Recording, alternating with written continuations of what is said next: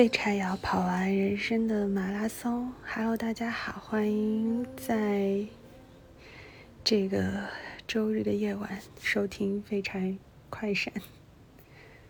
这是又是一期废柴快闪啊。嗯，但是这一期呢，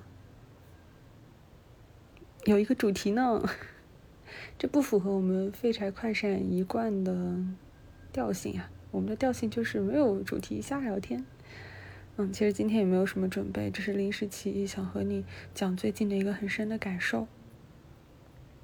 嗯，最近我突然意识到说，我有很多很多的在人生当中非常重要的事情。是我的朋友们教会我的，那些学校里没有教会我的事情，是我通过观察或者说询问身边的朋友，然后不同阶段的陪伴着我的朋友，是他们教会我的。嗯，我跟首先要讲的就是 我们节目的老朋友美瞳，嗯。前两天我跟他，我跟他晚上打电话，然后他就跟我讲说，最近在两边跑，他最近的工作需要他频繁的在两个城市之间从早到晚的跑来跑去，然后他就跟我说：“哎呀，好累呀。”嗯，但是他又买了什么什么东西，又买了新的眼镜什么的，然后呢？呃，自己在另一个城市的房子在装修嘛，然后他就一点一点的把他的装修成果跟我分享。他说他家里没有正常的凳子，你们知道那种正常的凳子吧？无论是有靠背的还是没有靠背的凳子嘛，就长这样。他就没有，他就只有一个草泥马的，就是一个羊驼。然后他就必须跨坐在上面，就像你小时候骑小木马那样。他买了一个那个毛绒的东西，然后就抱着他，说：“我们家没有正常的凳子，这个就是我的凳子。”啊，那个东西太可爱了，我就立刻跟他说：“我说那我来你家做客，这个东西就是我的专属座位。”嗯，因为大家如果喜欢这种东西，他应可能会额外买一个。但是美瞳就是我家没有凳子，这个就是我的凳子。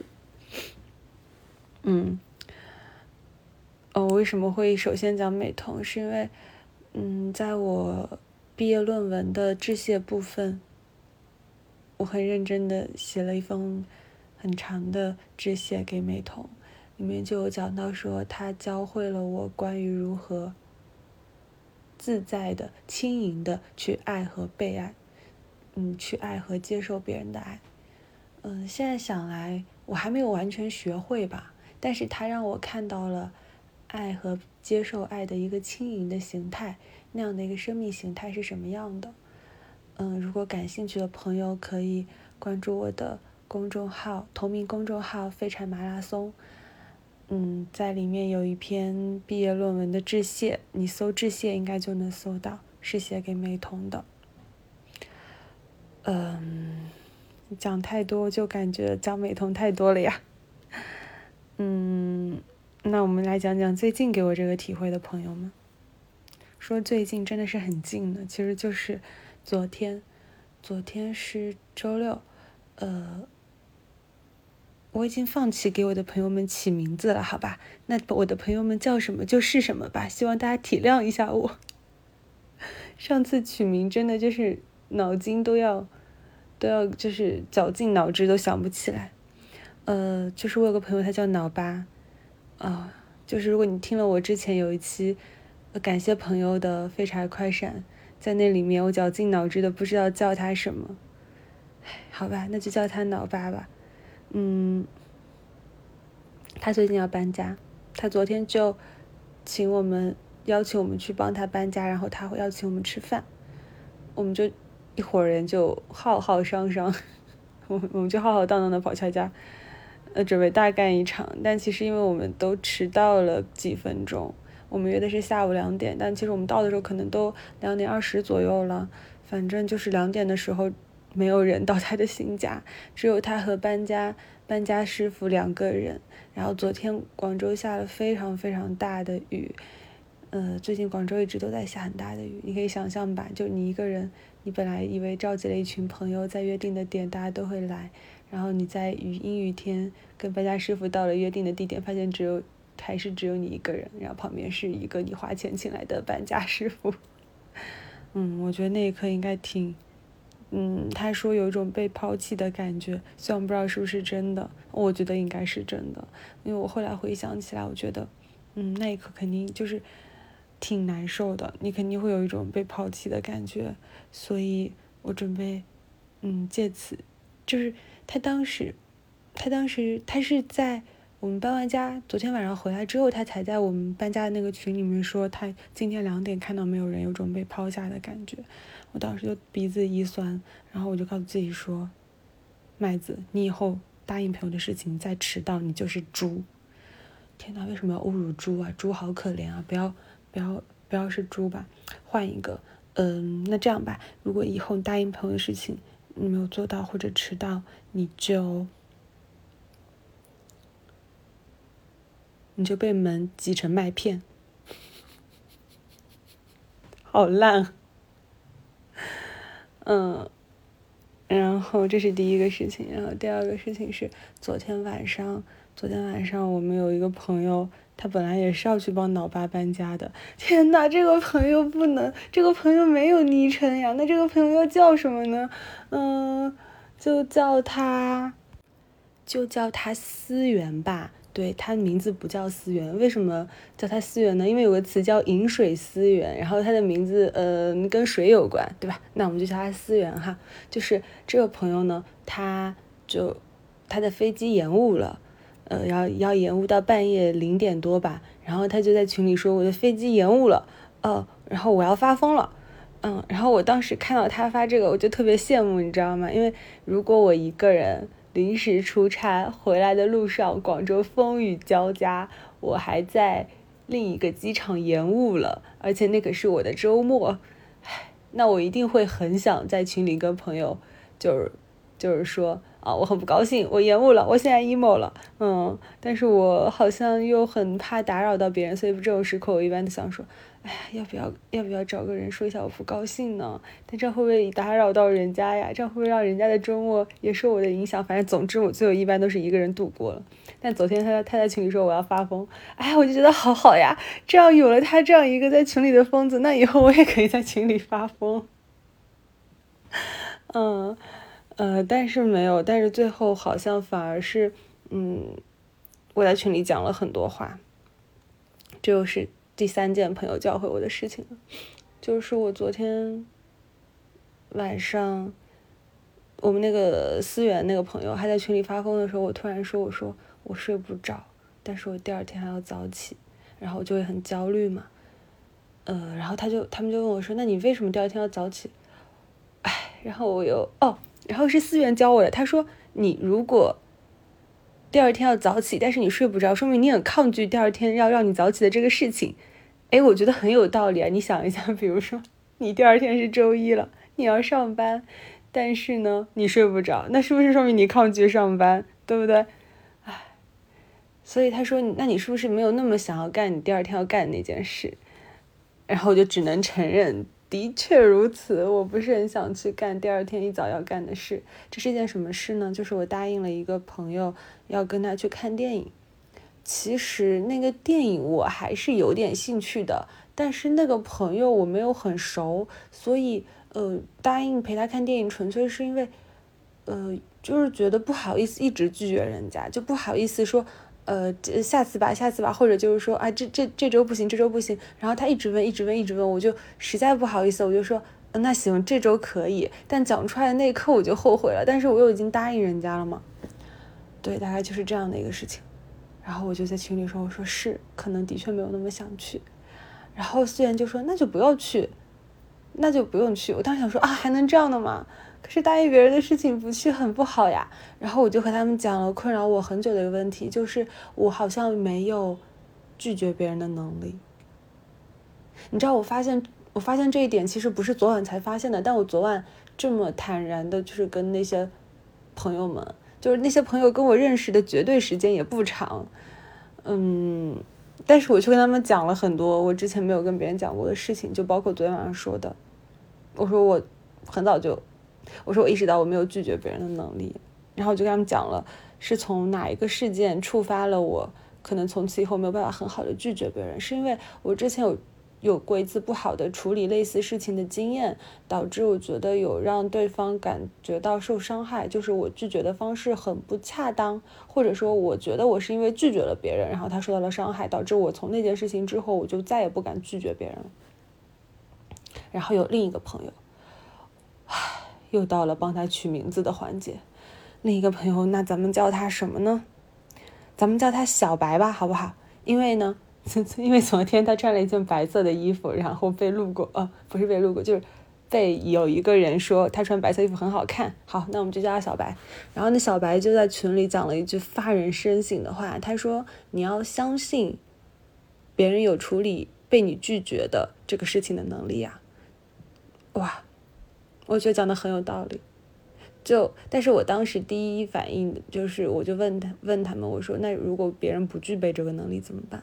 别人会因为我的拒绝，从此人生陷入陷入就是那个起起落落落落落落一蹶不振，怎么办？万一我是压死他的骆驼的最后一根稻草怎么办？我就问了这个这句话，我说那别人不能不能接受怎么办？然后然后老爸就告诉我说，他说那你又不是他妈，嗯，我觉得说很有道理，我觉得这里面是有是有这么一个逻辑链条在的。我因为害怕别人因为我的拒绝而受到伤害，导致我逃避拒绝别人这件事情。但逃避到最后，你会因为一直逃避而抱歉，所以你最后可能会勉为其难的答应。但你答应了之后，你其实内心还是拒绝的，导致最后你让自己很难受。然后其实其实每个人照顾好自己的情绪是最高效的运转方式，是不是？我没有办法照顾所有人的情绪，我没有办法满足所有人。对我的期待，嗯，我没有办法做所有人的妈，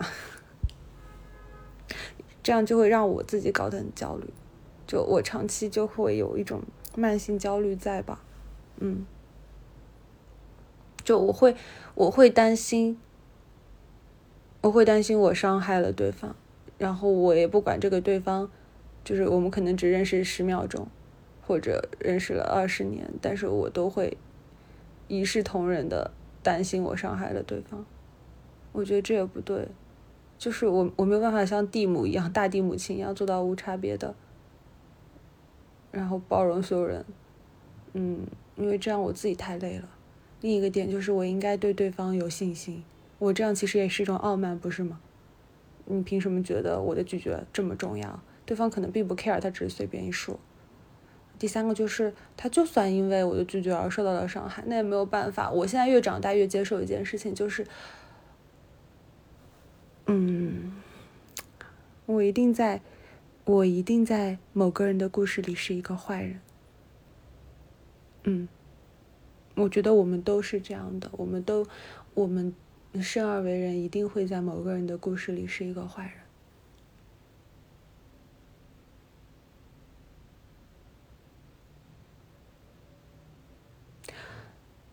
反正昨天朋友们教了我这件事情之后，我就很坦诚的跑去和那个请我邀请我看电影的朋友说了，我说很抱歉，但是我明天没有办法跟你一起去看电影。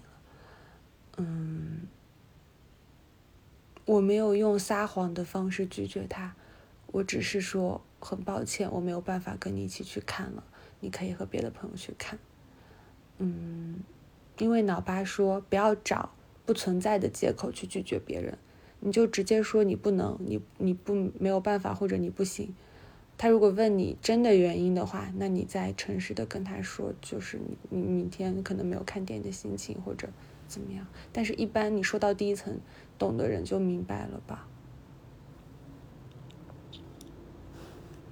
嗯昨天是朋友现场教学然后我立刻应用到实践中了。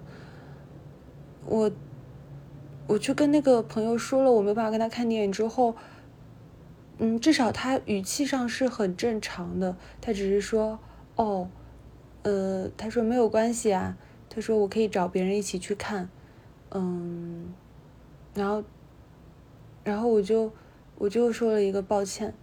然后他也没有，没有再回一些让我非常为难的话了。虽然我当时在想说，那万一他，他一定坚持要再约我一次，那我就要再拒绝一次，那要怎么办呢？但是好像也只能硬着头皮再拒绝一次。嗯，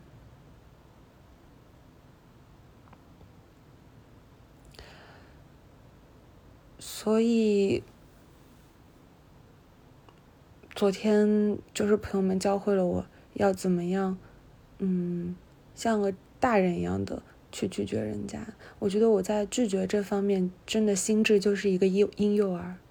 然后我就我拒绝完了之后，我我真的很快就睡着了，而且我一觉睡到今天早上十点多。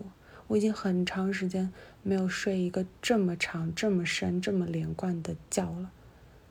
嗯，然后我醒来之后就立刻在群里感谢感谢了他们，我就说。就大家太好了，手把手的教我，然后我就，所以我才今天想跟你聊这个事情。就发现，嗯，我在学校里一直在很努力的学习功课，就学语文、学数学、学英语、学地理、学政治，好像是一个成绩很好的学生，好像在你的专业上也很钻研、也很努力，但是有好多人生的课题。学校不教给你啊，然后他，但是他其实是困扰了你很久的那种很底层的东西，没有人教给你。嗯，然后有有有很多事情是我观察身边的朋友们他们怎么做怎么处理，我观察我呃或者我我求助我求助身边的朋友们我要怎么办，他们一点一点教给我的。有些我学会了，有些我还在学，有些我可能并没有打算去学，但是我知道了哦，原来原来也可以这样。嗯，但是，就啊，朋友好重要啊！朋友真是我的再生父母。我在说什么？嗯。